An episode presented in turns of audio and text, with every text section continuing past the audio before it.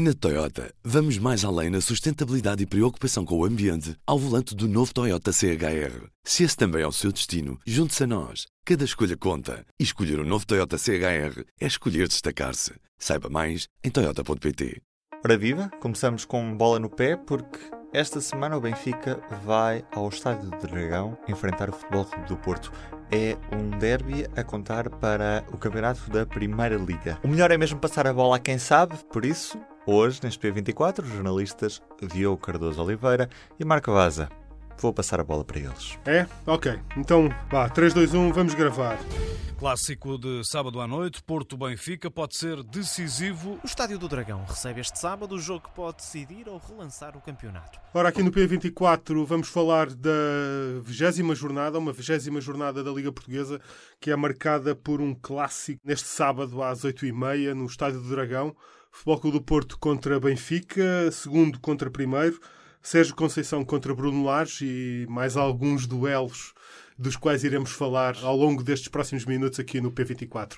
Diogo, é decisivo este clássico? Julgo que sim, é que o Porto a 7 pontos uma vitória coloca o Porto a 4 e, portanto, relança o campeonato, mas uma derrota que coloca o Porto a 10. E, portanto, 10 diria que já é quase irrecuperável, mesmo com quase meio campeonato para jogar, 10 pontos é quase, quase irrecuperável. Uhum. São, são, são basicamente 3 derrotas e mais certo. qualquer coisa. Até é? porque o próprio calendário das duas equipas, como a segunda volta começou agora, é praticamente igual. As duas jogam com o Braga, as duas jogam com o Famalicão, as duas jogam com o Sporting, certo. e, portanto, o calendário não será pelo calendário que, que vão ser feitas as diferenças. É uh, portanto, 10 pontos já é, já é muito ponto. E também pode ficar tudo na mesma, não é? Certo. O Benfica, como sabemos, já vai numa série de 16 uhum. vitórias consecutivas neste, neste campeonato. Aliás, a última, a última vez que perderam pontos foi precisamente contra o Floco do Porto, certo. na, à certo. terceira jornada, no jogo da primeira volta na luz, uhum. uh, 2-0. Uh, mas uh, este não é o único número impressionante nesta carreira recente do Benfica, é? Neste, pelo menos nestes últimos não, anos. Não, porque é um dado muito, muito curioso. Porque o Benfica, ao longo dos anos, tem tido muitas dificuldades no, no Dragão. É certo. quase um, um, histórico do Benfica ter dificuldades a jogar no, no campo do Porto. Mas, curiosamente, o Benfica não perde no, no Dragão desde novembro de 2016 uhum. e que já é a melhor série de sempre do Benfica a jogar no Dragão. Um, e portanto isso ajuda a perceber que este, as dificuldades tradicionais do, do Benfica no, no Dragão uhum. nos últimos anos não têm sido exatamente assim. Um, e que é um dado interessante e que pode permitir perceber que de facto se calhar este jogo não será tão desequilibrado como têm sido alguns dos jogos no, no Dragão entre, entre as duas equipas. Certo. Aliás, até, até percebemos pelas, pelas carreiras de, desta época do, Sim. Sim.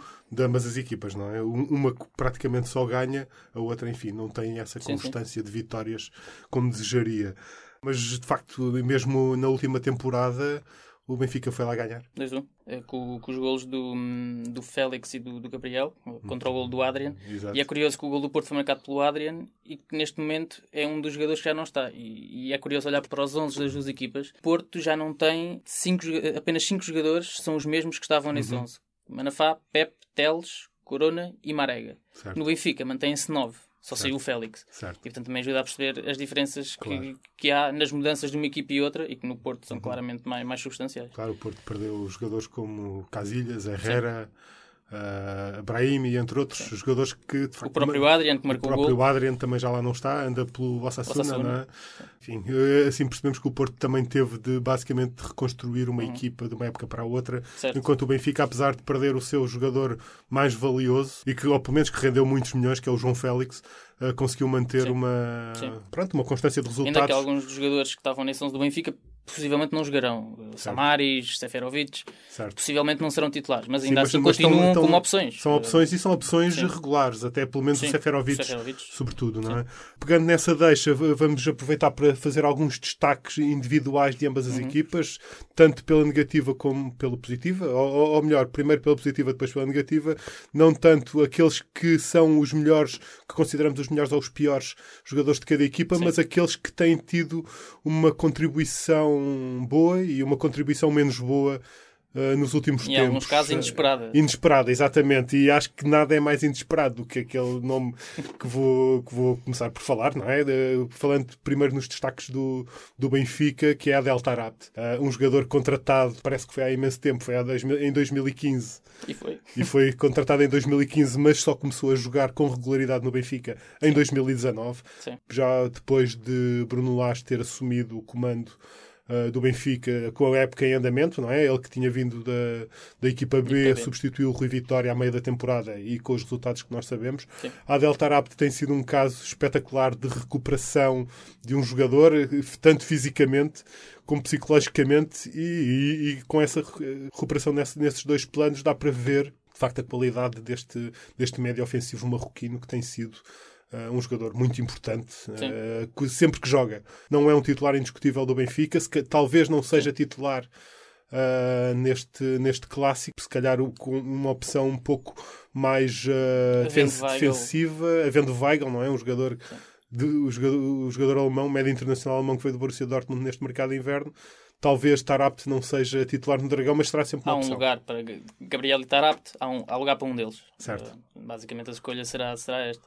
Mas é curioso que o Tarab, para além da qualidade ofensiva, que todos reconhecem, tem evoluído muito do ponto de vista defensivo. Tem sido um dos jogadores com mais recuperações de bola quando joga. Que, que olhando para o Tarab, pensando na carreira do Tarab, imaginar certo. o Tarab como um jogador recuperador de bolas é inacreditável. De facto, tudo aquilo que nós conhecemos dele sugerem exatamente o contrário. Certo, exato. o peso, a posição em que jogava, o estilo de jogo, certo. aquele estilo pachorrento. Exato, a disponibilidade para o jogo, não é? Sim, sim.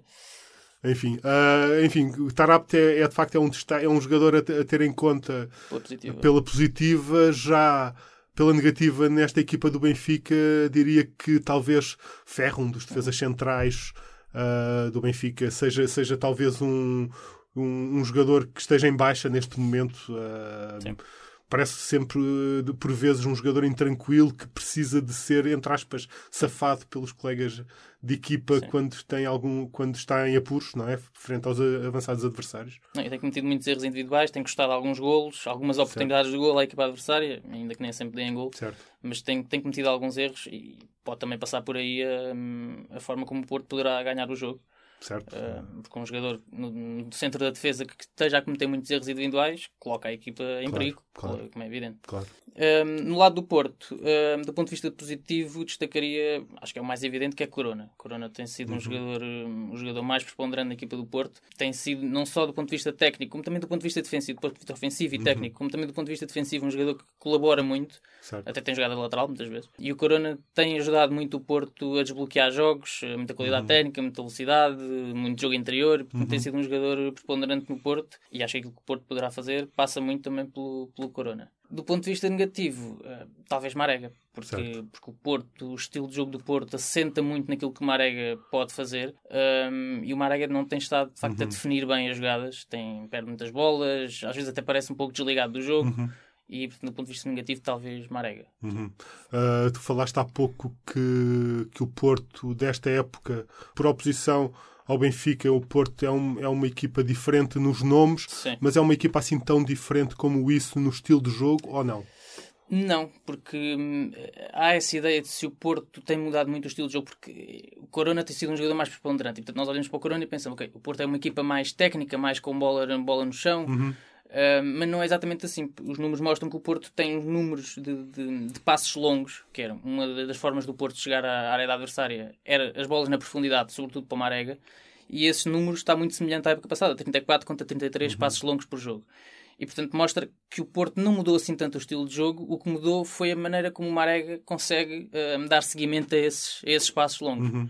Uh, isso, isso é que pode ter mudado mais um bocadinho mais do que propriamente o estilo, o estilo de jogo. Portanto, o Porto antes era muito Marego-dependente? Marego-dependente, não diria Marego-dependente sim, mas, mas até porque o Marego era muito até maior. Porque, até porque a equipa era, era diferente, de facto. Uh, como, já, como já disse, o tinha jogadores como Herrera e como Brahimi que também davam sim. uma, sim, uma preciosa colaboração na, naquela, não, e com naquela Corona ataque, no é? melhor e Marega também no melhor, o Porto vai ser claramente mais, mais forte, isso não Certo. tenho dúvida nenhuma. Certo. E o Benfica é, é, é- ainda é a mesma equipa, apesar de não ter João Félix? Sim, o Benfica é uma equipa mais parecida com aquilo que, que fazia. Um, o João Félix tinha particularidades que ajudavam muito o jogo ofensivo do Benfica, mas, por exemplo, agora Rafa tem jogado nessa posição, uhum. que é um jogador mais parecido com João Félix. Sim. Uh, o próprio Chiquinho, embora não tão forte a definir as jogadas na finalização, mas também era um jogador mais parecido. Portanto, no Benfica não mudaram assim tantas coisas. Pois.